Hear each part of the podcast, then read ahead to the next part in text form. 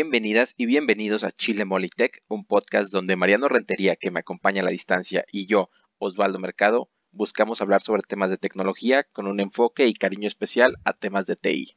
Mariano, ¿qué tal? ¿Cómo estás esta semana? Bien, bien Osvaldo, todo bien, estrenando micrófono. Eh, espero que así me dé menos calor, no solamente haciendo este podcast, sino cuando estén juntas. Eh, la mi otra diadema estaba bastante estorbosa.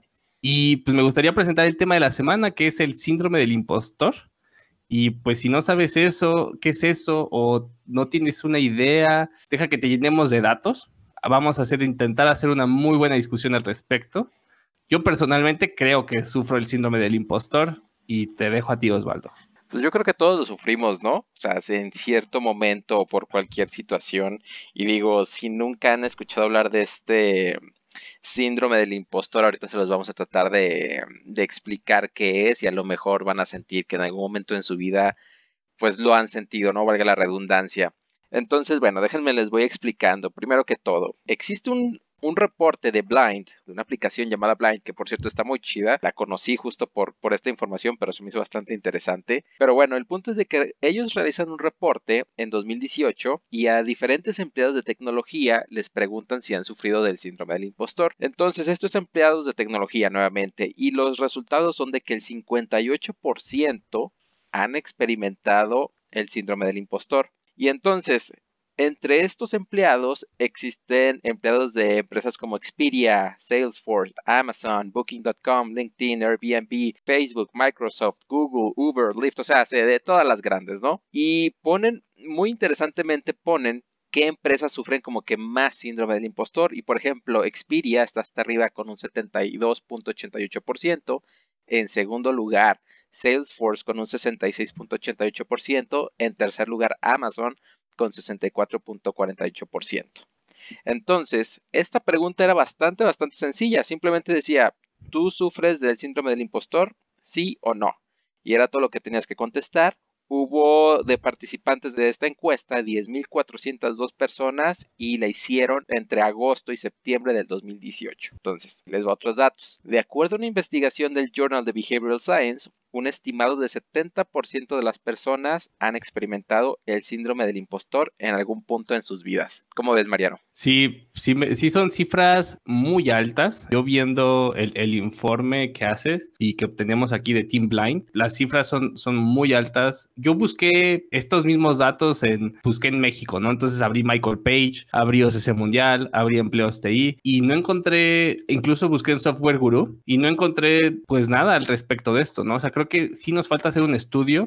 Lo que encontré fueron solamente blogs, ya sabes, para newsletters y clickbait, describiéndolo, pero no un, pues una, otra encuesta, ¿no? Que tampoco es que sea un estudio acá científico concluyente de psicología, pero sí que nos dé una especie de sensibilización de cuál es la realidad ¿no? Sí, totalmente de acuerdo, porque digo, nuevamente este Journal of Behavioral Science dice que 70% de las personas y de Tech Worker estamos hablando de que más de la mitad lo han sufrido, entonces quiere decir que es algo común, pero de lo cual nos está hablando mucho, pero pues a lo mejor muchos nos están escuchando y están diciendo que bueno, pues qué es esto del síndrome del impostor del que tanto están hablando, ¿no? Así que Mariano, ¿tienes ahí una explicación a qué es esto? Sí, el síndrome del impostor es un, es un sentido de duda de uno mismo y que generalmente se describe como algo similar al sentimiento de creer que eres un impostor.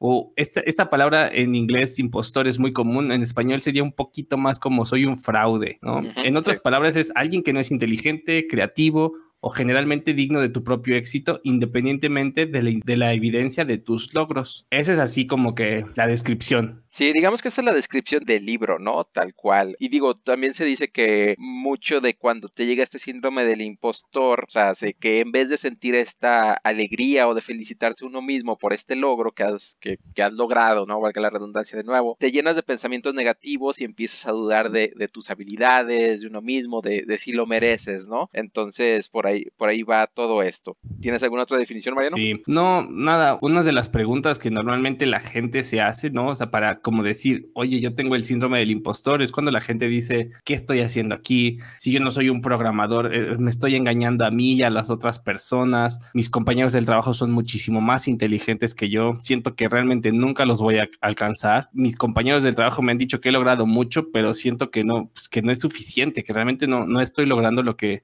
lo que merezco y cosas similares. No sé si tú tengas otras, Osvaldo. Pues fíjate que, que sí encontré varias, o sea, se, de hecho, eh, digo, existen como que muchas múltiples definiciones y, y todo parte, de hecho, de un estudio que se hace en 1978, o sea, esto, esto ya lleva rato, ¿eh? gente no creen que es algo como que, ah, se descubrió en 2005, ¿no? O sea, si ya estamos hablando de que ya... es cosa de millennials. Ajá, exactamente, es un estudio de 1978 creado por dos eh, psicólogas, de hecho, llamadas Pauline Clarence y Susan A. Imes, y aquí el, estudio se trata de esto, de que estudiaron a 150 mujeres exitosas que a pesar de tener grados de estudio, de honores en la escuela, eh, resultados con, con, scores muy altos y todo eso en pruebas o, o reconocimientos profesionales, etcétera, etcétera, ellas se consideraban como que impostores, ¿no? A pesar de tener los logros, digamos, tangibles, verificados, o sea, entre instituciones, escuelas, organizaciones,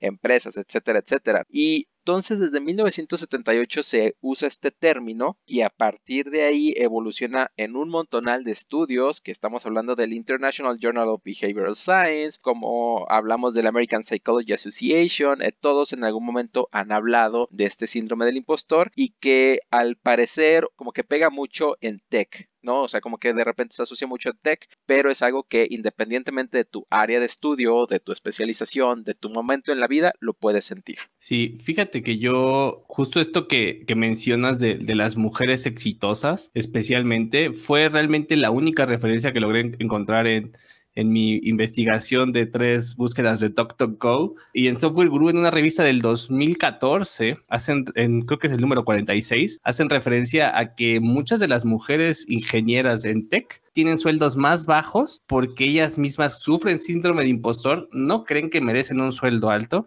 y se conforman con la oferta de trabajo, ¿no? Entonces, no es también nada más como un tema de, de la empresa, sino también es un tema personal de, las mujeres cuando, cuando van a un, a un empleo y cosa que obviamente las empresas pues aprovechan, claro. O sea, me hace mucho sentido en ese sentido, este, valga la redundancia, y justo en temas de minorías, ¿no? Y que en tech somos muchos hombres y pues les afecta. Sí, de hecho, de hecho, o sea, conforme vas leyendo sobre esto, o sea, el estudio original de hecho está realizado sobre personas de minorías, en su mayoría, eh, no sé si afroamericanas o de descendencia negra o cómo decirlo correctamente ya, pero el punto es de que está asociado a siempre, casi siempre a las minorías. De hecho, muchos de los estudios habla de cómo el síndrome del impostor afecta un poco más a las minorías, así como que, híjole, es que yo no debería de estar aquí, ¿no? Como que ese sentimiento de culpa y que si trasladamos un poco a tech, como bien dices, ¿no? Y a las mujeres, pues creo que totalmente va a hacer sentido, ¿no? Porque hablamos en nuestro episodio de, de mujeres en tech que el porcentaje era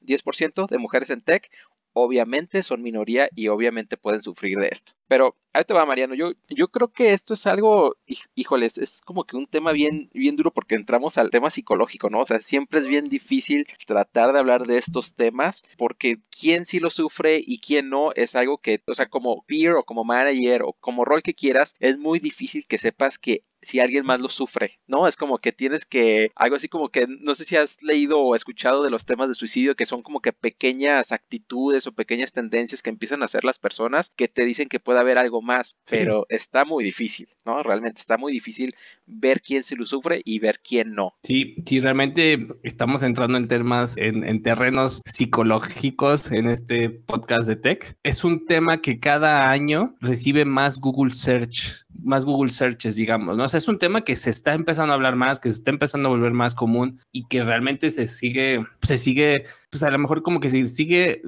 underestimated, no, no se está, no se, se está subestimando. Sí, se minimiza, ¿no? Pero dicen, se minimiza, sí. Parece que no está asociado realmente a un tema de autoestima baja, sí pueden influir algunos factores de la infancia, como pueden ser presión por obtener buenas calificaciones, la diferencia salarial, si así como la idea y percepción de que se tenga el éxito por mucho o poco y de que seas perfeccionista. O sea, realmente no es un tema tal cual de, autoestima baja, pero sí afecta, ¿no? Entonces, es, importante que lo, que lo separemos de, otros, de otras cosas psicológicas, este, este síndrome del impostor. Sí. Y, fíjate que aquí lo pusimos, lo queríamos hablar como, digo, ya del lado de tech, si, si es algo como que se fomenta de cierta manera. Yo creo que sí, digo, yo creo que tech, yo creo que todo el proceso de tech, por ejemplo, de entrevistas técnicas, yo soy de la idea de que it's broken, ¿no? De que, o sea, hasta no funciona lo que queremos lograr con las entrevistas técnicas. Es un proceso muy complicado donde, por ejemplo, en 45 minutos tratas de sacar toda la experiencia técnica, no técnica, eh, de, de, de fit en un equipo, de fit de cultura, etcétera, etcétera, de una persona lo cual está muy, muy difícil, ¿no? Y yo creo que, por ejemplo, ante el porcentaje tan alto de rechazos de entrevistas técnicas, creo que se empieza como que a fomentar esto de cierta manera, ¿no? O sea, de cierta manera, digo, no tengo ningún estudio para, para, para respaldarme, pero digo, en mi situación, oye, si más de la mitad de los candidatos yo los rechazo, y a mí cuando me han rechazado, pues te, te pega, ¿no? O sea, se digo, pues ¿quién es Superman para decir, ah, no hay pedo, al cabo ni lo quería? O sea, pues claro que te pega, que te rechacen de alguna, de alguna empresa. Entonces yo creo que imagínate que eres una persona que lleva como 5, 7, 15, 35 rechazos. Yo creo que ya en ese momento sí, sí puedes empezar a sentir el, híjole, a lo mejor no soy tan bueno y yo no sé qué hago aquí, ¿no? Sí, sí, tienes toda la razón, ¿eh? Fíjate que yo encontré otra cosa que se llama el efecto, y no sé si lo voy a pronunciar bien, eh, Donning-Kruger, que es otro estudio de dos personas, uno de apellido Donning y otro de apellido Kruger, pero que dice que también es importante, es casi como que lo opuesto al síndrome del impostor, ¿no? E, este se trata de personas que tienen realmente pocas habilidades para una tarea, pero sobreestiman sus capacidades, ¿no? Es así como de, sí, yo puedo, sí, claro, lo voy a lograr, ¿no? Y dice que realmente tienen un bias cognitivo que les genera una ilusión de superioridad e impide que ellos reconozcan que no tienen habilidad y sin este autoconocimiento o metaconocimiento, la gente no puede evaluar sus competencias o sus incompetencias, ¿no? Entonces, eso es también importante separarlo porque a veces, a lo mejor en una entrevista puedes caer o en un bucket, ¿no? De síntoma del impostor o en un bucket de que a lo mejor, digo, espero que ese no sea el caso, que realmente no tienes esas capacidades y sí es importante que logres diferenciar en cuál estás, ¿no? Híjole, pero estás de acuerdo que está bien difícil. O sea, estamos hablando de que en uno te menosprecias y en el otro como que te eh, aprecias a ti mismo, además. sí, sí. o sea, es como, ¿cómo, encuentras el balance correcto para decir, híjole, en este momento estoy entre, entre el Dunning-Kruger y el síndrome del impostor? O sea, ahorita estoy bien. Yo creo que, o sea, está muy cañón. Yo creo que realmente, o sea, conociendo el, digamos, el psyche humano y todo eso, en todo momento estamos brincando como en que entre los dos, ¿no? O sea, así como que en unas cosas te pasas para acá y en el otro para no, digo, porque realmente depende del tema. A lo mejor tú te sientes, por, dar un ejemplo, te sientes el síndrome del impostor en el trabajo, pero en el gimnasio te sientes, el, estás eh, dentro del Dunning-Kruger, ¿no? O sea, crees que, que, tú eres perfecto y todo esto, y a pesar de que estás haciendo todos los ejercicios mal, por dar un ejemplo. Sí, claro. Y fíjate que ya pasando a experiencias personales, yo, por ejemplo, voy a, voy a hacer una confesión aquí en, en, este, en este podcast. En el tema del síndrome del impostor, yo donde me siento un poco más impostor, es, puede ser haciendo este podcast o, o escribiendo blogs en Dev2, ¿no? O incluso escribiendo twitters, este, en donde yo veo que mucha gente es muy buena y yo me siento que yo no, no soy tan bueno, que, que a lo mejor no, no merecería ni siquiera estar detrás de un micrófono, que a lo mejor es a quien estoy engañando es un tema de que, a mí personalmente sí me cuesta, aunque así lo, que es importante recordar, y vamos a dar al, rato un poquito más de tips, de vez en cuando recibo reconocimiento, por ejemplo, en Twitter, de la gente que recibe los stickers, de la gente que deja los reviews del podcast, de la gente que le gustan los blogs. Entonces, sí es importante que de vez en cuando, pues yo sí recibo ese reconocimiento para que al menos digo, ok, es solo está en mi mente, no está, no es la realidad. Sí, no sé tú qué, qué experiencia tengas. Sí, pero yo, creo que aquí, o sea, todos sabemos de que la gente nos escucha solamente por los stickers que damos. no, no es cierto. No, pero, pero sí, o sea, es que, híjole, te digo que está bien difícil. O sea, en qué momento eres menos y en qué momento estás más. O sea, por eso es lo interesante de este tema, ¿no? Y sobre todo, digo, aplicándolo a temas de tech. Yo creo que en, en temas técnicos, o sea, se, yo dudaría de alguien que dijera, yo sé todo de tech. ¿No? O yo sé todo de temas de programación, o yo sé todo de este lenguaje de programación. Es incluso creadores de un lenguaje de programación, o sea, se lo decía el, creador de, de, Node.js, o sea, en algún momento este vato como que se desconecta de Node.js y regresa y dice, güey, ¿qué es esto? ¿No? O sea, se, era un mismo monstruo para él mismo. Entonces, o sea, ¿quién va a llegar en tech y decir, yo sé todo sobre esto? Y si lo dice, híjole, pues neta, ¿cómo lo mides, no? O sea, o, cómo vas a saber y, fíjate que me, y fíjate que me hace recordar esto que, que hablábamos cuando hablábamos hablamos de los currículums, de la gente que le pone 99%, ¿no? O en el tema de inglés, 99% de inglés, ¿qué significa? Que te falta un 1% del diccionario que todavía no te memorizas o qué. O sea, ahí desde ahí nos empezamos a poner ciertas métricas que nos, nosotros ponemos y a las cuales estamos intentando llegar en una entrevista o en un trabajo. Sí, y por ejemplo, del, tema del, podcast, digo, sabemos que lo, que lo iniciamos, experimento total, ¿no? O sea, sin esperar nada, pero creo que eh, digo, obviamente no lo saben, pero nos entrevistaron para otro podcast, ahí que no voy a decir porque ya estaba cagando, era una sorpresa.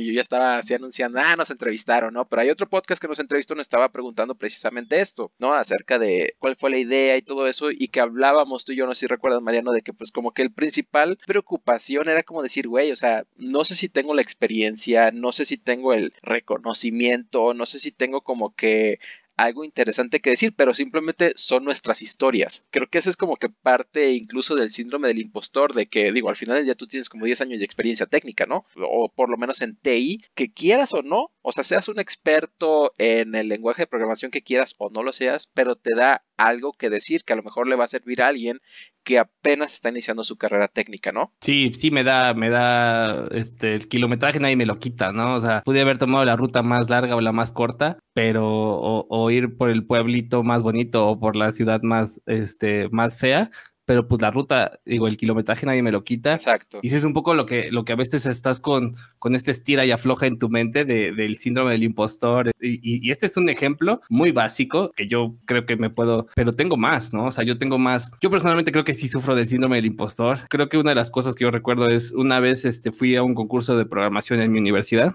y llegué yo y a lo mejor creí, creí que era muy bueno, ¿no? Creí que era, yo era muy bueno porque era de los mejores de mi salón. Y cuando me empecé a, cuando me pusieron el examen y lo leí, o sea, así de pregunta uno, no sé, pregunta dos, no sé, pregunta tres, no sé, leí todas y dije, no sé hacer ninguna. Éramos un equipo de tres y los volteé a ver y, ellos como que buscaban en mí la luz y dije, no, yo no sé nada, ya casi casi de, pues vámonos, ¿no? O sea, soy un impostor, no sé programar, aquí, ¿qué estoy haciendo aquí? Y de pronto ya como que dije, bueno, a ver, este número tres se ve como que sí podría hacerlo, lo voy a empezar a intentar. Y lo intenté a intentar y lo acabé. Y luego dije, ay, bueno, ya, ya quedó el 3. A ver, ah, el problema 5 se ve como que si, si lo pienso, como que sí me sale. Y ahí empecé. Y, poco a poquito llegué hasta el problema 8. Entonces, este, pero empecé así, yo recuerdo claramente que dije, no, o sea, no sé hacer nada. Quedamos en tercer lugar. Y realmente sí como que fue así, para mí fue como el gran logro porque esperaba nada. Ese es un ejemplo que, que, a mí me ha pasado de mi vida personal. Sí, no, fíjate que, o sea, a mí, digo, del lado técnico, nuevamente, yo creo que a todo mundo le, le pasa, ¿no? Y, y, a mí, por ejemplo, me ha pasado casi siempre que cambio de equipo o, que llego como que a, un, a, una posición de team lead y eso, donde dices, híjole, sobre todo cuando tienes gente a tu cargo y que tú subiste así como que de los ranks, o sea, digamos, eras dev y luego de repente te eres, eres team lead acá de todo un equipo de tech, como que tú mismo dices, chale, ¿no? O sea, se, aquí necesito ahora sí que desgarrarme por, por realmente hacer las cosas bien y realmente como que, ¿y si lo valdré o no lo valdré, ¿no? O por ejemplo, a mí me pasó cuando me cambié de empresa una vez y, y el nivel era altísimo. O sea, realmente era un nivel muy, muy alto. Yo dije, güey, o sea, me van a correr de aquí a las, a las, dos semanas, ¿no? Pero, pues digo, al final del día yo creo que es parte de, de, la vida el de repente sentirse menos, pero también trabajarlo de cierta manera, ¿no? Y yo creo que por eso es como que yo siempre digo, tienes que tener como que un plan, plan de carrera, un plan personal, digamos, de vida, dentro de un trabajo, etcétera, etcétera, porque si no, la vida te va a llevar y tú no vas a saber ni qué pasó. La vida no espera a nadie. Entonces digo, si alguien se siente como que un poco menos, muchas veces porque nos comparamos con otras personas, ¿no? Ah, es que ese vato a los 23 ya había creado, no sé, no decir algo, Node.js, o a los 25 ya había hecho tanto, a los 30 ya había creado su propia empresa y es como que, a ver, güey, pero pues sí conoces el contexto porque a lo mejor pues viene de una familia de lana, güey, que le puso todo. Entonces es como que si tú mismo vas haciendo como que tu plan de carrera propio, es como que, ok, no sé, yo voy a entrar a Google y lo que quiero hacer es conocer todo lo que hace Google dentro de mi departamento en los seis meses, eh, quiero subir de, de, ranking en un año, quiero, o sea, no sé, ¿no? O sea, como que vas haciendo tu propio plan, que está bien que evolucione y que está bien que cambie, pero que te permite a ti mismo como que minimizar ese síndrome del impostor, ¿no? ¿Por qué? Porque pues tú lo estás trabajando, tú mismo estás asegurándote de si llegas a tu milestone y si no llegas, pues te vas a preguntar tú mismo por qué no llegué, o sea, por qué no conseguí el trabajo en Google para empezar, ¿no? Es, ah, pues es que reprobé algoritmos pues güey, pues ponte a estudiar algoritmos, ¿no? Eh, ah, no, ¿sabes qué? Pues porque me cancelaron las visas, porque Estados Unidos ya no da visas de trabajadores. Ah, pues güey, no tienes nada que hacer, pues busca otro país, ¿no? Y busca algo similar a Google, pero fuera. Entonces, creo que esa es la manera, o por lo menos yo creo que es la manera, no, no tengo ningún estudio nuevamente detrás mío, pero creo que esa es la manera como que de ir minimizando tu propio síndrome del impostor, ¿no? O sea, de decir, a ver, güey, pues lo voy a hacer y de la mejor manera que puedo y de que sé y pues adelante y le seguimos y si sigue otro paso después de este, pues adelante. Sí, fíjate que estoy completamente de acuerdo contigo. Creo que, creo que lo importante es usar el síndrome del impostor como una especie de motivación, que tú digas, a lo mejor sí te estás comparando con alguien, a lo mejor sí quieres llegar a eso, a lo mejor estaba en tu plan de carrera tan ambicioso como ser Mark Zuckerberg. Lo importante es que, cuando te estés pasando por esta parte pues dura y triste que, que te hace sentir como, como persona, que, lo, que digas, a ver, ¿y qué tengo que hacer para, para que puedas mejorar y puedas ir, ir, ir avanzando en, en tu vida y en tu carrera profesional?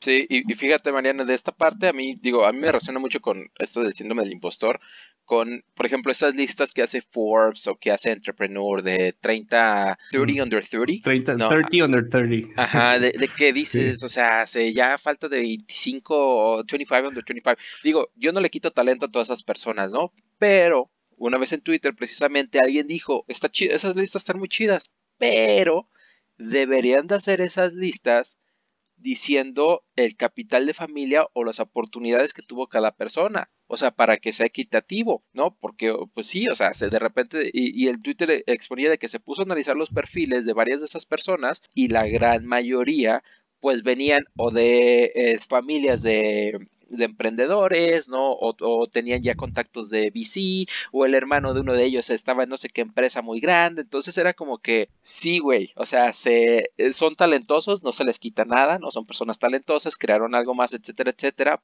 pero existe un contexto que nunca vemos, ¿no? Entonces, también por eso cuando te comparas con alguien, cuando te comparas con la persona de al lado, o sea, realmente no sabes qué hay detrás de esa persona. Y, lo hablamos, por ejemplo, en el tema de lo de inglés, Mariano. O sea, de que tú y yo aprendimos inglés en, una situación, o sea, muy diferente a lo que, por ejemplo, alguien que llega ahorita a TI y quiere aprender inglés porque se da cuenta de que todo el mercado de TI pues simplemente se maneja en inglés, pues es alguien que no tuve la oportunidad o la información desde antes y pues que le va a costar un poco más, ¿no? Y esa persona vea, puede ver a sus peers y decir, híjole, güey, es que, pues es que él ya habla inglés y yo no, pero el contexto es totalmente diferente de cómo las personas aprendieron inglés, por decir algo, ¿no? Sí, sí, le pongámosle nombre, ¿no? El privilegio que, algunos tuvieron sobre otros, claro que te define. Y, fíjate que sí es bien importante que lo, que lo menciones, Osvaldo, porque incluso en esas historias, eh, en casi todas las historias, nadie cuenta pues, como de lo que hay detrás, ¿no? O sea, en el tema de, Bill Gates, hasta que ves un poco este documental de, Netflix que a mí me encantó, pues ves que él, él venía de una familia muy bien. Pero, pero ¿cuál, este, ¿cuál, documental es? El de Bill Gates, ¿no? ¿No te acuerdas? Ah, así tal cual, de Bill Gates. No, no sé. No, no sé, es que yo no lo he visto, por eso este, preguntaba. bueno, hay un documental de Bill Gates, ahorita se me, se me olvidó, son, son, creo que cuatro o seis episodios en Netflix, y empiezan desde sus inicios y cómo conoce a Melinda Gates, etcétera. Se enfoca mucho al final en su fundación, que es lo que a él le interesa promover ahorita, pero pues él venía de una familia bastante bien. Él iba a estudiar en Harvard y, y ahora que salió el tema de, de, la, de, la, educación a distancia, o sea, nada más para en contexto, un semestre en Harvard cuesta 50 mil dólares, un semestre, ¿no? Entonces, no es una escuela pues, que reciba a cualquiera, ¿no? O que a cualquiera pueda, pueda pagar. Entonces, en Estados Unidos ya eso ya es tener mucho privilegio. Y pues él de ahí, sigo, sí era muy inteligente, etcétera, pero pues ya tenía privilegios con los cuales nació y de ahí él se fue haciendo su camino y obvio que que hizo una empresa, ¿no? Digo, tuvo seguramente otros amigos muy privilegiados que no lograron hacer lo que él hizo, claro. este, pero sí, te, sí, es un, sí es un jump start, ¿no? O sea, sí ya estás adelante que, que otros. Sí, y, Sí, de hecho, fíjate, yo, yo no he visto ese documental, pero yo leí la historia precisamente de esto. Y este es un libro, miren, si, si, en algún momento se sienten deprimidos, si en algún momento se están comparando con los demás, yo les voy a recomendar un libro que a mí se me hace buenísimo, o sea, absolutamente buenísimo y está muy digerible. Se llama Outliers, de The Story of Success. que si el inglés no les está funcionando muy bien por ahí todavía, es Outliers, lo podemos decir como que personas fuera de un círculo, algo así, la historia del éxito. Es de Mark Gladwell. Está baratísimo el libro, de hecho yo lo compré así un día caminando en, la Gandhi ahí, me costó como 140 pesos, pero es un bestseller y está muy chido porque cuenta muchísimas historias. O sea, sé desde por qué en Canadá la mayoría de los jugadores de hockey, los, los MVPs, son de ciertos años. Y entonces este vato se pone como que a estudiar precisamente historias de, lo que consideramos el éxito y, habla precisamente de lo que, del contexto. Entonces, por ejemplo, en este ejemplo que les acabo de dar de lo de Canadá, este cuate termina diciendo es que cuando hay un corte de, de, edad, o sea, por ejemplo, digamos, son de voy a decir unos meses, ¿eh? no es lo que dice el libro porque no me acuerdo muy bien, pero es de enero a, septiembre, ¿no? Cuando te aceptan. Dice entonces, cuando eres niño, pues obviamente seis meses de diferencia impactan demasiado porque todo el mundo está creciendo. ¿no? Entonces dice, qué casualidad que todos los MVP son casi los de enero y febrero, que son los que pues obviamente van a estar más desarrollados para septiembre. Entonces, obviamente si hay ciertos casos de éxito como de personas de septiembre o de noviembre, así, ¿no? Pero entonces se mete a, analizar todo esto y habla precisamente del caso de Bill Gates, que prácticamente el vato, digo, no sé si digan eso en el documental, pero en el libro dice que estaba, creo que sus papás son patrocinadores de una universidad en Seattle, si mal no recuerdo la historia, y él tenía acceso 24/7 a donde estaba la computadora, entonces como que el vato se picó y mm. empezó ahí a irse y se iba todas las noches. Entonces, dice, en ese tiempo pues nadie podía hacer eso, o sea, ¿por qué alguien, no sé, de Ohio, por qué no va a poder hacer eso? Pues porque no existía una computadora, porque sus papás no habían dado dinero a la universidad y le daban acceso 24/7, etcétera, etcétera, etcétera, ¿no? Pero neta es un libro que a mí me gusta muchísimo, o sea, se, incluso aquí dice, eh, dice la misma descripción, la acabo de, abrir y dice, ¿por qué los asiáticos son buenos en matemáticas? ¿No? Entonces se pone a explorar diferentes temas de, de esto del éxito, está muy chido, la verdad. Yo creo que es una compra que vale la pena si en algún momento se sienten como que bajoneados y no es, yo creo que no es como que promover la normalidad, pero creo que es como que bajarle más bien dos rayitas a estas historias de el gran emprendedor que hizo todo a los 25 años y tú así como que, pues sí, güey, pero ¿y el contexto, papá? Sí, claro, no, fíjate que estoy, y, y, lo puedes tomar por los dos, por los dos puntos, o sea, lo puedes tomar como un tema de estoy aprendiendo, eh, digo, ya no me siento tan mal, ¿no? Porque veo otras personas y, y me estoy comparando, volvemos al tema del síndrome del impostor, o puedes decir, ¿sabes qué? Si yo quiero que mi hijo sea excelentes matemáticas, déjame tomo estos tips que tienen los asiáticos, que es los que los hacen ser tan buenos, ¿no? O sea, yo, yo platicaba alguna vez con un amigo que una de las decisiones que yo tomé con mi hija fue ponerle desde, desde recién nacida todo Netflix en inglés y fue algo que le ha abierto el inglés desde chiquita, ¿no? Entonces, sin, sin mucho esfuerzo, yo lo logré hacer, pero igual porque vi una vez un video en YouTube que decía que los niños eran mucho más propensos a ser bilingües si eran expuestos desde chiquitos al, idioma, ¿no? Y dije, pues no voy a irme a vivir a Estados Unidos porque no puedo, pero sí puedo ponerle Netflix, ¿no? Que es algo que ya hoy pago y ya con eso ayudarle a su, a su crecimiento y a su desempeño. Claro. Y digo, regresando un poco al tema de, del síndrome del impostor en tech, incluso existen ciertas notas que hablan de, de temas de cómo el, la disparidad de salario hacen, o, o más, bien no la disparidad, sino el tanto de que nunca sepas cuánto gana tu coworker, ¿no? O sea, tu peer o tu manager y eso hace que todo mundo como que se sienta frustrado y que se promueva un poco más esto del síndrome del impostor, que quiere decir que tú mismo te sientes menos y como bien lo dijiste tú, Mariano, ¿no? Que, que tú llegas a un trabajo y pides menos, ¿no? Así como que, híjole, pues ojalá me den chance, señor empleador y pues me, bajo yo mismo la, pues mi, salario, ¿no? Entonces, claro. aquí hay, hay, una historia que a mí se me hace muy, muy, muy chida y que, que yo siempre he respetado, que la verdad está muy difícil yo creo que, se, que, que replicar, que es la de Buffer,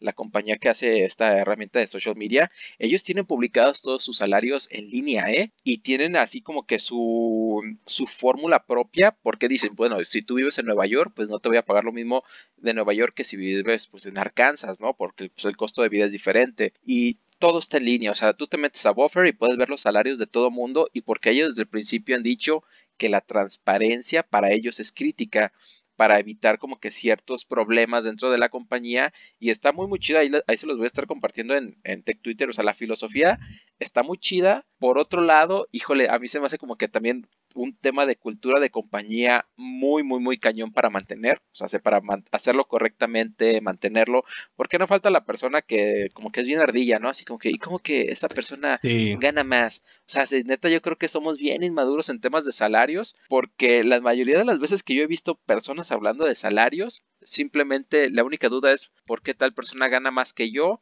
en vez de preguntarse, bueno, ¿y por cómo le puedo hacer yo para ganar más? Sí, sí, creo que tienes toda la razón. En el cómo estructuras la pregunta es, es, es realmente el cómo te diferencias de, de, las personas que son así. Y hablando de ese tema de, de, esa, de esa empresa de Buffer, me acuerdo del, del episodio de Netflix que hablábamos de esta cultura de excelencia y cómo a lo mejor Netflix también en un principio era pues muy agresivo en ese sentido y cómo le han tenido que bajar dos o tres rayitas a su cultura de excelencia, porque también un extremo de, de, cultura de excelencia, un extremo de transparencia, ocasiona problemas. Y a Buffer le pasó lo mismo. Creo que tuvo que ajustar el tema con algunos salarios o cosas así. Y pues habla de, de, que, como se dice coloquialmente, no estamos listos para esta conversación, ¿no? Porque sí es muy complejo. O sea, suena fácil y creo que sí ayuda, pero sí creo que, híjole, es un tema bien difícil. Sí, sí, a mí se me hace muy, muy difícil. De hecho, de hecho, yo sí soy de las personas de que de temas de salario prefiero no hablar, o sea, se con peers ni nada. No tanto por el lado de, o sea, se,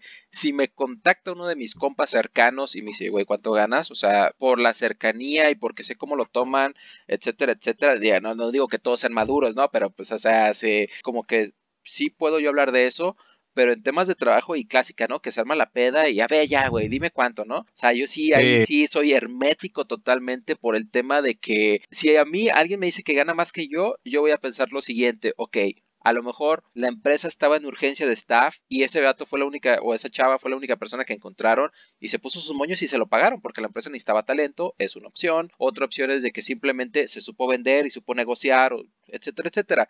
También entran muchas habilidades personales en, el hecho de negociar un salario, o sea, porque a lo mejor tú dices, la empresa me quería pagar tanto y yo dije, ah, pues sí, no, nuevamente, gracias señor patrón, eh, muchas gracias por su, por su salario, ¿no? Y no negociaste nada, pues güey, pues es tu pedo, ¿por qué le vas a echar la culpa a, otra persona que simplemente dijo, oye, dame 10% más o, o así, ¿no?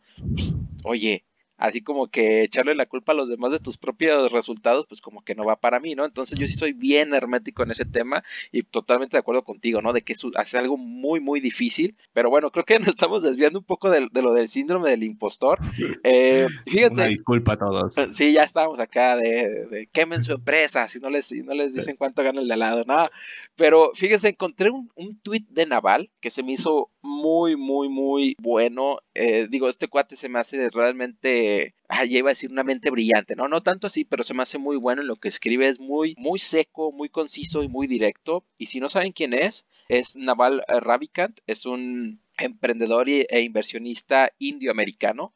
Es el coorganizador y el chairman de, y el previo CEO de AngelList. Y pues si no saben qué es AngelList, es esta compañía, este VC funding que prácticamente ha invertido en Uber, Foursquare, Twitter, Poshmark, Postmates, Notion, o sea, se, Stack Overflow, Jammer, etcétera, etcétera. O sea, prácticamente ha metido la mano en, todo lo que es tech, un montón de empresas de tech de ahorita, ¿no? Entonces este cuate, digo, tuite algo que dice yo y yo solo soy responsable por todo lo que pienso y siento. Y creo que eso da justamente en el término del síndrome del impostor, ¿no? O sea, si, tú te sientes así, tú eres responsable de eso. O sea, ¿a qué voy? Si te han bateado de 35 empresas, ¿no? Por decir algo, de, entrevistas técnicas, entonces, ¿qué tienes que hacer? Pues te tienes que poner a trabajar. O sea, en vez de sentirte mal, es como que, ok, ¿y por qué las fallé? Y si las empresas te pueden dar feedback, ¿no? Y si puedes hablar con las personas de, oye, ¿me podrías explicar por qué fallé? Hay muchas empresas que ya se están abriendo cada vez más a hacer eso. ¿No? A decirte así, a, por A, B o por C o por D, puedes ponerte a trabajar en eso.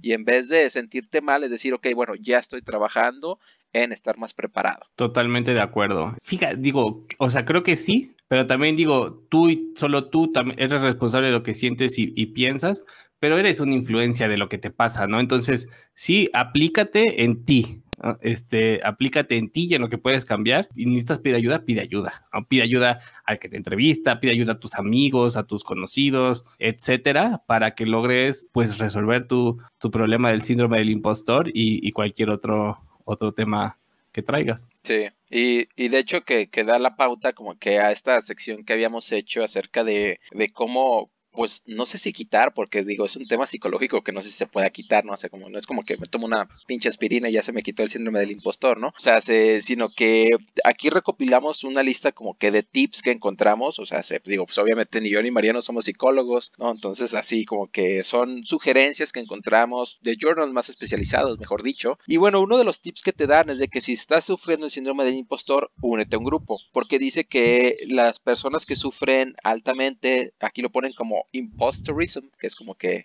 el fraudulentismo, algo así, normalmente sufren solos. Entonces, que si tú te estás sintiendo de esa manera, la mejor cosa que puedes hacer, una de las mejores cosas que puedes hacer es unirte a un grupo afín o de personas que son similares a ti basado en, género o en etnicidad, donde puedas hablar, digamos que em, safety, digamos que con seguridad, bueno, no con seguridad, que te sientas seguro o segura de hablar de tus vulnerabilidades e inseguridades. Ese es uno de los tips, ¿no? O sea, buscar como que un grupo de apoyo. Y yo creo que en tech eh, digo, retomando un poco lo del episodio anterior, yo creo que a lo mejor los meetups te pueden servir, a lo mejor son muy técnicos, ¿no? Pero si no, pues yo creo que hay grupos de realmente todo o simplemente de comunidades afines que se pueden buscar. Digo, ya en la época del Internet algo debe de salir. Sí, sí, estoy de acuerdo. Y, creo que lo que dijiste al principio fue casi que, el, que uno de los tips que yo vi más importante, que es recuerda que el síndrome del impostor es un monstruo y en este caso sí existe puede ser obvio que en momentos de pánico, de estrés, a veces pienses que eres un impostor, pero recuerda que esto es lo que el monstruo quiere que tú pienses y el que tú estés consciente de eso te va a ayudar a superarlo, ¿no? Y recuerda que esto te va a seguir pasando, o sea, que esto es una cosa que, que va y viene y que mientras estés consciente digas, un momento, estoy, me, está atacando el monstruo, el símbolo, el, síndrome del impostor, déjame tomar medidas o ajustar este, mi mente, déjame pensar en otra cosa o hacer algo al respecto, ¿no? Pues exactamente, o en este caso, pues habla con tu grupo de apoyo, ¿no? Por decirlo de cierta manera, de, tus inseguridades. Oiga, ¿sabe qué onda? Me siento así o me siento asado. Y bueno, ahí te va otro de los que yo encontré, Mariano, que es busca un mentor acerca donde puedas acercarte y hablar de cómo te sientes, de las cosas que estás haciendo, etcétera, etcétera. Y donde tú, digamos que de cierta manera admires a esa persona, ¿no? por sus logros o por ciertas cosas que hace. O sea, no quiere decir que busques una persona perfecta en todo lo que, o que, por decir un estereotipo de la sociedad, ¿no? Una persona casada con cinco hijos, ¿no? Que le va muy bien, que tiene un negocio propio, o sea, simplemente una persona que tú admiras por una sola cosa, ¿no? A lo mejor con eso puedes empezar a minimizar este síndrome del impostor. Y, fíjate que, que, digo, ya no es como para cerrar eso, creo que a veces el mentor no tiene que ser en un programa de mentorías, porque esta semana estuve preguntando de programas de mentorías y parece que todo el mundo los recomienda, pero nadie sabe dónde están. Este, pero yo personalmente he encontrado a veces mentores en, el trabajo, gente que del trabajo veo que, es muy inteligente y busco preguntarle cosas y más a lo mejor allá de que, no estemos en un tema de, de mentor y mentorado, o mentor, mentorí, pues que yo le aprendo y veo como qué puedo hacer diferente para ser un poquito más como él, porque creo que eso me va a dar el éxito que esa persona tiene, ¿no? Entonces, a veces compararte no es malo cuando lo haces de una forma positiva, sí. con el fin de que de levantar la regla a ti mismo e intentar alcanzar esa, esa regla. Fíjate que a mí, digo, e, está un poco extraño porque el mejor consejo que a mí, uno de los mejores consejos que yo considero que he recibido es el consejo no se da, se pide. Entonces, 100%. E, ese, híjole, es, esa a mí, ah, o sea, literal me ha marcado en muchas cosas porque de repente ves personas, ah, sí, deberías de hacer esto y esto otro, ¿no? Pero creo que realmente el consejo no se da, se pide, o sea, es de que uno llega con toda la, humildad del mundo y dices, oye, güey, o sea, ¿cómo haces eso? O, oye, ¿tú por qué crees esto? ¿No? Y en mi forma, en mi experiencia personal, siempre sale algo a relucir y te explican algo, o sea, la, banda siempre como que ve ese approach y te dice, ah, Simón, así, así lo hago por esto, o así lo hago yo porque lo aprendí de aquí, claro, como es la vida, siempre va a haber gente mamona que te va a mandar al queque. Digo, pues es parte de la vida, gente. O sea, tenemos que, nuevamente, tenemos que dejar de pensar que todo tech es buena onda, ¿no? Y, que así, todos así agarrados de la mano, cantando como hippies. No es la vida así, gente. Ustedes saben que no es así. Entonces, simplemente hay que aceptar de que en algún momento alguien te va a decir, no, no te quiero decir. Y punto. Y pues ya X, así, así pasa. Pero la gran mayoría de las personas realmente te va a contestar, o por lo menos en mi experiencia, te va, te va a explicar el por qué, ¿no? Y creo que eso para mí es un como modo de vida, ¿no? Si yo veo que alguien está haciendo algo muy chido o que a mí me llama la atención, la neta ya sí es de que llegar y decir, oye, me podrías explicar tal cosa y listo, ¿no? Aprendes algo de alguien que tú en ese momento admirabas y que incluso, o sea, esto va evolucionando, ¿no? O sea, te recibes un tip de esta persona, otro tip de otra persona y así vas avanzando tratando de mejorar, de ir mejorándote tú mismo. Fíjate que yo, siguiendo ese tren de ideas, ¿no? El tip que yo encontraba era pide feedback y yo justo eh, tenía pensado decir el mismo tema de que no había mentorías, pero que una de las mejores, de las mejores cosas que puedes hacer es hablar con tu manager y, y siendo en una posición de, porque pedir feedback te pone en una posición de vulnerabilidad y decir, ¿sabes qué, güey? Dime, ¿qué puedo hacer para mejorar? ¿Qué, ¿Qué, necesito hacer para ganar más? ¿Qué necesito hacer para hacer mejor? ¿Qué necesito hacer para que tú te veas que, que, estoy haciendo un mejor trabajo? Y lo que vas a obligar muchas veces, como tú dijiste, no 100% porque a veces hay gente culera porque la hay, te va a decir, ellos van a reflexionar y se van a tomar muy en serio esa pregunta y te van a decir de forma muy honesta qué es lo que tienes que hacer, ¿no? Entonces, esas cosas, cuando te, te, den esos consejos, no las eches en, saco roto, especialmente si quieres crecer en ese trabajo, para que con, sobre, sobre eso puedas este, usarlo como guía, ¿no? Sí, sí, y que totalmente es, o sea, es como la evolución de esta que, que yo dije, el consejo no se da, se pide, ¿no? O sea, simplemente aplicado al, tema laboral. Y yo creo que, sí, yo creo que eso siempre es muy poderoso. Y digo, lo, lo comenté yo en otro episodio, de que yo me consideraba un poco afortunado por, por haber tenido, la neta, muy buenos managers a lo largo de mi carrera, o sea, por, por lo menos personas que yo sí respetaba y que yo siempre sí hacía eso, así de, de le preguntaba, oye, o sea, por ejemplo, a mí un tema que, así, tema de confesiones, ¿no? Así, vamos todos a llorar un rato, de, de que me cuesta mucho es ser como empático con las personas, por el tema de que cuando es algo laboral y llega una persona y te dice es que me estoy divorciando, ay güey, o sea, como, como que te saca ese, ese, o sea, o sea, como que es un golpe, ¿no? Porque tienes que dejar todo lo laboral y ser empático como persona. Entonces eso es algo que a mí como, como team lead, que normalmente estoy, o sea, pues del lado técnico, porque no soy managerial de, de, personas, o sea, es como que tienes que dejar ese lado y tienes que ser, pues, empático, ¿no? Y entender que la persona, pues, necesita apoyo moral, no necesita apoyo técnico, no necesita apoyo. Y yo tenía un manager que, híjole, ese güey parecía consejero psicológico, neta. o sea, neta, toda la banda llegaba con él, le, contaba sus problemas, ¿no? Le decía, güey, es que, ¿cómo le haces para, para, o sea, neta, aguantar como que tanto? Porque aparte son, o sea, como que temas malos, ¿no? Y pues, dirigía una pinche división de 50 personas ahí, es, con 50 problemas diferentes, ¿no? Y, o sea, y, y me contaban a mí mismo, o sea, mis, mis, mis coworkers, o sea, de que hablaban con él así de, de temas personales, ¿no? Y el vato me decía, dice, pues es que yo nomás escucho ¿no? O sea, se, y, me daba tips, ¿no? O sea, de, de qué era lo que él creía, de, de qué es, o sea, esa, esa posición de manager, pero cuando hay un momento donde necesitas al manager persona, ¿no?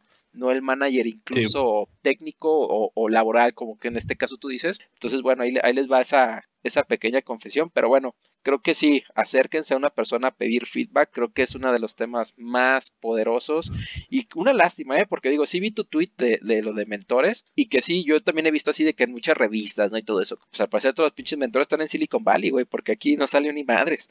Sí, ¿dónde están? Aún, aún no sabemos, pero sigo en esa búsqueda. Otra de las cosas que yo encontraba para seguir en este oye, tema Oye, perdón, Mariano, por interrumpirte, pero vamos a terminar ahí todos en una pinche peregrinación ahí con el Dalai Lama, ¿no?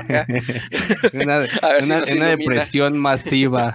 Ándale. Este, yo, yo de las cosas que veía que es de que es, reconozcas o estés bien consciente de que no puedes aprender todo de golpe. Creo que pasa mucho en tech, con tanta información, con que abras Twitter, con que abras YouTube, con que abras lo que sea, que ves a gente que, que está aprendiendo Python, que está aprendiendo ahora Machine Learning, que está aprendiendo inteligencia artificial, que está aprendiendo esto o lo otro, cursos que aprende Python desde cero, crea una tienda desde cero, vuélvete el experto que no sé qué, y que te pueden hacer sentir que si tú no lo estás logrando y esas personas sí lo están logrando, pues que eres un fracaso, ¿no? Sí. Y que es importante decir que no puedes aprender todo de golpe, que incluso en el tema del trabajo, por muy, muy buen programador que seas, y yo lo estaba viendo ayer antier con Emma Bostein, creo que se pronuncia, una, una, chica de Ladybug Podcast que se metió a trabajar a Spotify, que le está costando trabajo configurar su máquina, ¿no? Y tú, alguien que tú crees que es muy bueno, le está costando trabajo configurar su máquina en Spotify, etcétera, y que a mí me hizo pensar que el tema de, de ser bueno en tu trabajo no solamente tiene que ver con tus habilidades técnicas, sino también con este tema de que tienes que ir desmenuzando poco a poco los problemas, que a veces son temas más de cómo trabaja ese equipo,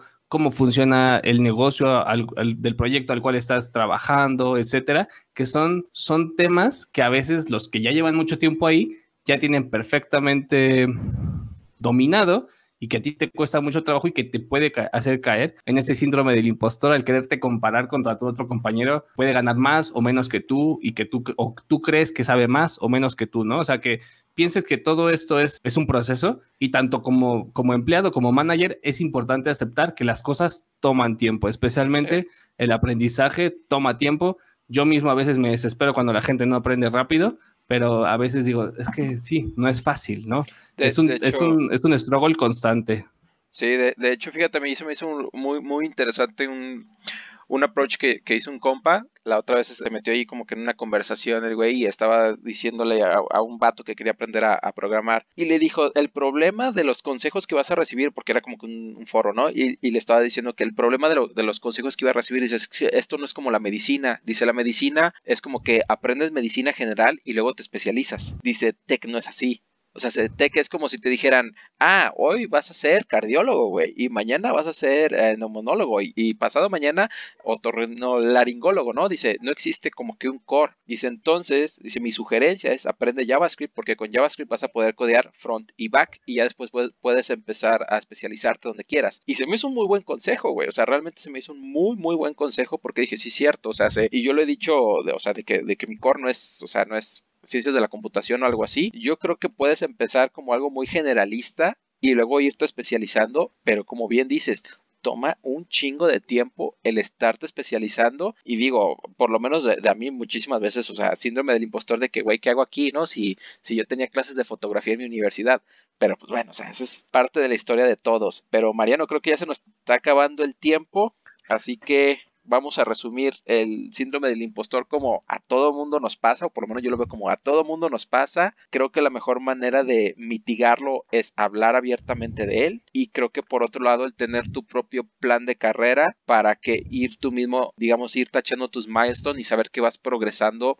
paso a paso, ¿no? Y qué mejor aún que con la ayuda de otras personas. ¿Cuál sería tu cierre, Mariano? Definitivamente. Busca, busca feedback, busca con quién hablar. Algún compañero te, va a recordar eh, qué, es lo, qué es lo bueno que haces. Ah, un tip que era el tip más importante que es lleves un, una anotación de tus logros, ¿no? Que los apuntes cada que tú creas que logras algo, lo apuntes en una libretita, lo apuntes en un blog de notas, lo apuntes en, en Notion, en lo que tú quieras, y que cuando creas que eres muy malo, lo abras y digas, no, pues la neta no, porque mira, yo logré A, B, C, D, E, F, G en circunstancia R, Z, K, W, ¿no? Entonces, ese sería mi tip que a mí personalmente me sirve para intentar salir del síndrome del impostor porque todos, como decía ese estudio, estamos muy propensos a sufrirlo. Sí, y, así yo metiendo mi cuchara, digo, esto no lo dice nadie, pero lo digo yo, es también es bueno registrar como que tus cosas negativas. Ese día borré la base de, de datos y así, ¿no? Y tres años después lo ves y dices, güey, me pasé de lanza ese día que borré la base de datos, pero, pero, o sea, tú mismo ves el lado, digamos, cómo evolucionas tú del lado positivo y del lado negativo, digo,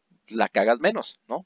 Viéndolo de cierta manera. Pero bueno, vámonos a Tech Twitter, Mariano. ¿Vas o voy? Voy, pues lo mejor que yo vi esta semana en Tech Twitter fue lo que hoy se está volviendo muy trending topic, que es que ya puedes hacer tu propio README file en GitHub, ¿no? Y todo el mundo poniéndolos. Yo en este caso cité el README file de Cassidy Williams o arroba Cassidy, que a mí personalmente me cae súper bien eh, todo lo que ella hace en, en Twitter especialmente. Trabaja ahorita creo que en Netlify. Y pues bueno, invitar a todos a que hagan su README para que nos podamos conocer un poquito más. Yo voy a poner el mío. Mi GitHub es Mariano Rentería también, para que estén atentos a cuando lo suba. Va, eso sí está chido, fíjate, no, había visto que lo habían sacado. Lo mejor que vi en Tech Twitter es de Empleos TI, que es una, una encuesta que dice cómo te gustaría trabajar cuando termine el periodo de aislamiento, qué otra opción te gustaría, y las opciones son 100% home office, 100% oficina, uno o dos días de home office y coworking. Y entonces, digo, por todo esto, yo, yo soy, yo estoy en contra de que se diga de que el futuro del trabajo es remoto. O sea, entiendo las, las capacidades que esto puede otorgar, pero falta muchas cosas de infraestructura y que no entienden que, por ejemplo, hay ciertos países o ciertas ciudades donde no todo el mundo puede trabajar en su casa. Entonces, aquí las respuestas a mí se me hacen muy interesantes porque dice que del 100% de home office, el 50.5% y la segunda opción es con el 41%, nota 41%, uno o dos días de home office lo cual se me hizo como que un, digo, un pequeño estudio y aplicaron nuestros estudios también así de que a la rápida y a ver qué sale, pero que creo que deja mucho que ver en cómo va a ir evolucionando lo que es el trabajo. Es una encuesta que se está volviendo el staple o lo normal en LinkedIn. Eh, yo no sé si es un clickbait, pero pues definitivamente las tendencias en todas es de que la gente no quiere estar 100% oficina, ¿no? Entonces es un termómetro de lo que, de lo que la mayoría de la fuerza laboral está está buscando y está pensando. Sí, y bueno, pues tiempo de pensar en, nuevas modalidades de trabajo. Y digo, yo lo dije ahí en un tuit anterior. Con esto ya nos vamos, nos pasamos algo de tiempo, Mariano, pero creo que el tema aquí se puso interesante, la neta. Yo en lo personal no sabía tanto del síndrome del impostor, o sea, se fue algo que, que tú sugeriste como tema y que se me hizo bastante chido todo lo que encontramos. Y pues bueno, muchas gracias a todos por escuchar este episodio. Síganos en redes sociales. Acuérdense que nuestro handle en Twitter es chilemoleitech, así tal cual. Inscríbanse en nuestro newsletter porque así les estamos mandando las calcamonías y obviamente los conocemos mejor. Y Mariano, ¿dónde te encontramos a ti? A mí me encuentran en Twitter en arroba Mariano Rentería, también en LinkedIn arroba Mariano Rentería. Un favor, si en LinkedIn me agregan por el podcast, por favor díganmelo para que yo no sufra el síndrome del impostor, porque de vez en cuando es pura gente que, pues que quiere hacer negocio, que, que, y no es porque no quiera hacer yo negocios, pero pues sí me gustaría saber que, que alguien de, del podcast me agrega por el podcast. Acá de Mariano, ¿quieres ser tu propio jefe? Ah, pues esas no, no, esas no, no mandan. Y bueno, a mí me encuentran en Twitter como O Mercado Cos, S-O-W-S, y tengo el mismo handle en Medium. Espero producir algo ya este fin de semana, tenerles ahí algo listo, porque nomás lo tengo como en draft. Y pues bueno, en LinkedIn también me encuentran como Osvaldo Mercado Cos, nuevamente S-O-W-S. Entonces, no se olviden, si les gusta el podcast, por favor, recomiéndanlo a sus amigos o denle un subscribe ahí a donde nos estén siguiendo o un follow, lo que sea, o estrellas, lo que sea que utilicen en su plataforma favorita. Esto fue Chile Moleitech.